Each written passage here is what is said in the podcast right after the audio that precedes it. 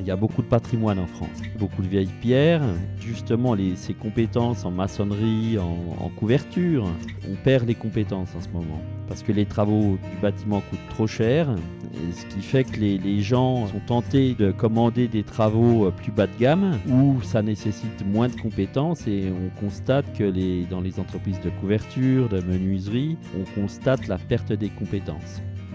Bienvenue dans le podcast de De l'or dans les mains celui qui donne de la voix à ces faiseurs et faiseuses qui façonnent la matière et transmettent par le geste, pour qu'ils et elles se racontent, racontent leur métier, leurs outils et leur histoire, et pour susciter des vocations.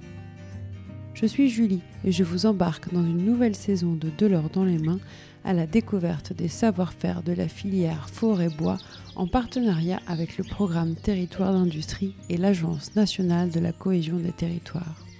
C'est quoi, vous demandez-vous, une filière? C'est l'ensemble des acteurs nécessaires pour fabriquer un objet. Le bois, c'est une matière première permettant une multitude d'utilisations à échelle très variable et qui comprend tout autant de métiers que de savoir-faire. Le bois est un des matériaux les plus présents dans nos vies quotidiennes. On pourrait nommer tellement d'objets. Justement, quelles sont les différentes étapes de transformation depuis la naissance de l'arbre jusqu'à sa forme d'objet fini? Qui sont les acteurs clés de la filière? Dans cette saison, je vous invite à les rencontrer. Dans ce troisième épisode, je me rends à la manufacture Baudot Henri et Fils en Côte. Ici, ce sont plus de 30 artisans maçons, tailleurs de pierre, charpentiers, couvreurs, menuisiers et agenceurs qui combinent leurs compétences et leur savoir-faire pour créer des espaces de vie. Je rencontre Monsieur Baudot, la sixième génération. Bonjour Julie, je m'appelle Henri Jean, moi je travaille avec mon frère aîné, Fabrice, qui a 56 ans qui lui est charpentier de métier, hein, euh, donc charpentier couvreur, qui s'occupe de toute euh, la partie gros œuvres, hein, parce qu'on a deux activités, hein, une activité de rénovation du bâti existant et monuments historiques, euh, maçonnerie, charpente, couverture, zinguerie, volets paysagers, terrassement, et un gros bureau d'études de conception. On fabrique des fenêtres en chêne pour le bâti noble, ancien et monuments historiques. Et moi, Henri Jean, donc, euh, qui suis euh, maçon au départ, hein, donc je m'occupe principalement du bureau d'études, euh, des relations commerciales, RH, voilà. Est-ce que vous pouvez me raconter un petit peu l'histoire de votre entreprise? Alors c'est oui une entreprise donc familiale puisque donc on a appris à travailler avec notre père. Avant notre père c'était notre grand-père. Notre grand-père, il travaillait avec ses trois frères, donc ils étaient quatre frères à travailler ensemble, qui eux-mêmes ont travaillé avec leur père et avec leur grand-père. Depuis les années 1870, euh, euh, ils étaient sieurs de long à l'origine, petit à petit, euh, la charpente, la couverture, la maçonnerie. Et nous, notre génération, avec notre père, effectivement, voilà, on a, on a développé l'entreprise avec l'évolution des conditions de travail notamment. Puis aujourd'hui, on est assez content parce que et très motivé, hein, parce qu'on a du coup la septième génération qui arrive, deux enfants de, mon frère Fabrice qui rejoignent l'entreprise en 2023. Euh, Marine, euh, qui a elle a fait des études de comptabilité, gestion, donc qui a pris le poste de contrôleur de gestion, enfin contrôleuse, pardon. Et euh, Jean-Baptiste qui arrive au mois d'octobre, qui lui a une formation d'ingénieur travaux voilà, qui va prendre un poste de conducteur de travaux en gros œuvre. Mon frère étant charpentier-couvreur, moi étant maçon, hein, ça nous permet de, coordonner les travaux, hein, euh, notamment en rénovation. Euh, donc c'est vrai que ça intéresse beaucoup nos clients parce qu'effectivement, quand on pose une charpente, eh bien, bien souvent, il faut, faut, rechausser, remailler les pignons, hein, comme on le dit. Quand on échafaude pour faire la toiture, il faut faire la façade. Donc, on a des, maçons qui vont faire aussi bien de la construction neuve que de la taille de pierre, que de, monter des murs ou de la couverture en lave. On a des couvreurs qui vont faire de la couverture euh, traditionnelle, tuiles plates, zinc, plomb, euh, tous les métiers de la couverture sur le bâti ancien. Donc des charpentiers qui vont faire de la charpente moderne ou euh, ancienne en restauration de monuments historiques. Là-dessus, on a pas mal de conducteurs d'engins qui conduisent des grues, qui montent des échafaudages. On a aussi des travaux de terrassement. hein. Quand on fait une, extension, on va, on va terrasser, faire des plateformes, des fondations, faire des accès. Ensuite, on a donc l'activité de menuiserie. On est fabricant de menuiserie extérieure. Donc là, c'est un métier particulier, parce que c'est un métier qui nous a été chapardé par l'industrie. Malencontreusement, dans le bois, l'industrie fait des sous-produits. Et du coup, euh, c'est un métier qui, a- totalement été euh, altéré. Encore aujourd'hui, euh, vous appelez un poseur pour qu'il vienne vous poser des fenêtres, il vous dit non, mettez plutôt du PVC. Il n'y a pas d'entretien, ça coûte moins cher. Une menuiserie qu'un ouvrage de bâtiment est, devenue un, vulgaire objet de consommation. Alors, objet de consommation qui va dénaturer la valeur architecturale des, des bâtis, hein, alors qu'une menuiserie PVC est totalement respectable euh, sur de la construction neuve, sur du tertiaire, quand on construit un pavillon euh, avec des volets roulants intégrés, ça, ça va très bien sur de la construction neuve. Alors qu'à l'opposé, sur, euh, sur des maisons en pierre, ça, dégrade la, beauté, tout, tout le travail de nos ancêtres. hein. c'est pour ça que nous, on se sent très concernés hein, par cette dégradation. Donc on s'y est opposé en se dotant d'un outil industriel avec un, énorme développement. On s'est approprié euh, la, technologie de l'industrie, des, des vitrages, la chimie de la peinture. Donc on a travaillé avec des ingénieurs et on s'est vraiment approprié l'industrie, mais au bénéfice de l'ouvrage. Hein, euh, voilà, parce que c'est dans le cahier des charges d'un artisan. Hein, on, doit maîtriser, euh, euh, on, est prescripteur hein, auprès d'un- client, et donc on doit systématiquement euh, maîtriser le, rapport qualité-prix, la, valeur d'un ouvrage qu'on va conseiller à son client. Donc on se devait, hein, nous, de voilà, d'être fabricant de menuiserie pour garder notre métier. Donc là, on a des menuisiers, euh, on a des meilleurs ouvriers de France, hein, on a des gens comme ça qui sont dans, la manufacture pour euh, faire tout le, tout le process de fabrication d'une menuiserie en chaîne. On a des peintres industriels, euh, on a des gens qui montent des menuiseries avec des, critères de contrôle qualité. On a des gens qui conduisent des centres d'usinage. On a d'autres menuisiers qui vont faire la restauration des ouvrages, des menuisiers traditionnels. Et enfin, on a des, menuisiers qui vont mettre en œuvre euh, les ouvrages, qui sont des vrais menuisiers bois, parce que les ouvrages, il y a systématiquement des boiseries en raccord, des volets intérieurs ou extérieurs.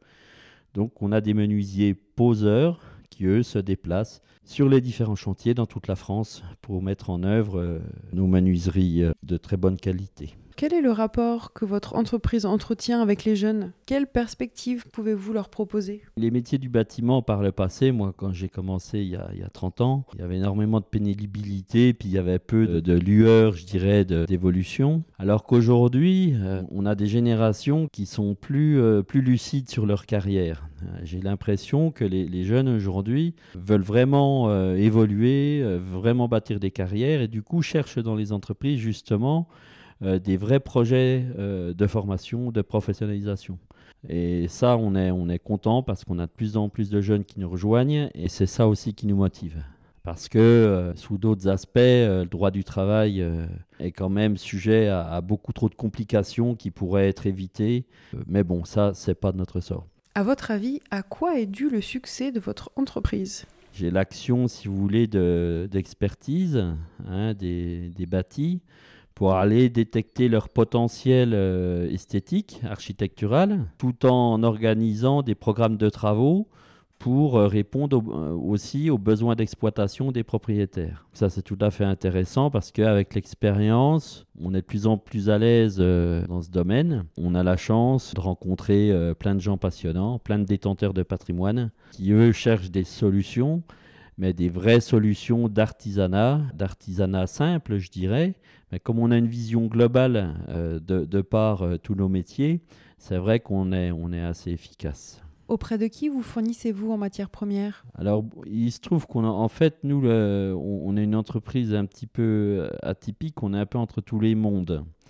Euh, on est artisan de campagne au départ. Euh, voilà, donc avec des fournis, des marchands de matériaux, je dirais, hein, initialement, autour de nous, hein, une banque, un assureur, enfin. Euh, ensuite, effectivement, en menuiserie, on s'approvisionne quand même dans, une série ou deux qui, nous prépare nos, nos carrelets hein, pour la fabrication de nos fenêtres. Donc on a, un partenaire principal, Cyril Bourguignonne, à Saint-Germain-du-Bois, à 80 km de nous, qui a la spécificité avec nous de chercher à, valoriser l'exploitation du bois, français. Hein. ce qui est totalement unique parce que malheureusement, tout ce qui est euh, exploitation forestière est une des plus grosses euh, industries euh, mondiales et où la traçabilité d'un morceau de bois est, quasi impossible.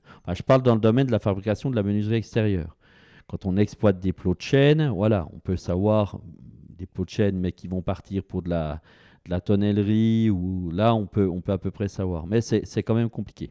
Donc, on a, on a ce fournisseur. Et puis ensuite, euh, voilà, on a peu de relations, euh, mis à part ça, avec la, filière bois.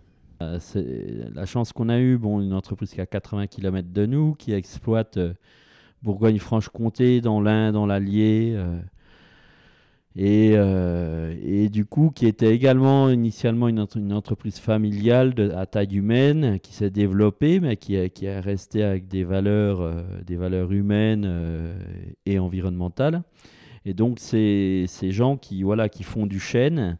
Hein, c'est sûr qu'on a beaucoup travaillé avec eux dans le cadre du développement, nous, de la modernisation de notre métier. Parce que les fenêtres, avant, on les fabriquait de manière traditionnelle.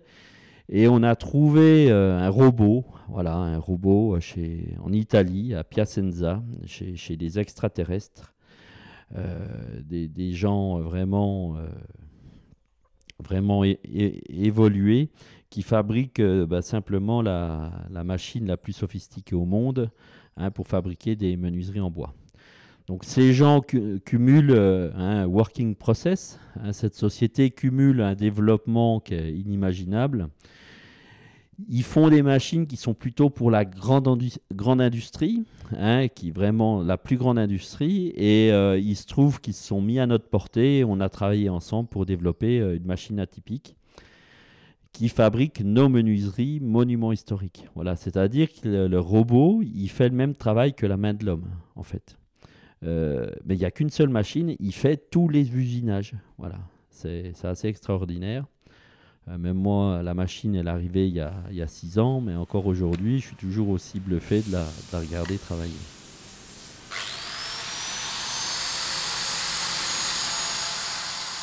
Ah, quand on a intégré cette machine, je me disais qu'elle allait euh, prendre le travail des menuisiers.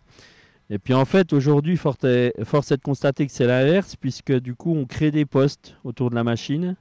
Euh, celui qui pilote cette machine, il était professeur euh, d'informatique euh, dans un lycée. On a un mécanicien, on a tous les menuisiers qui vont autour. Et en fait, avec la machine, on a créé une vingtaine de postes. Donc en fait, c'est exactement l'inverse de, ce que je pensais, et, et tant mieux. Qu'est-ce qui vous valorise le plus et vous rend fier de votre métier?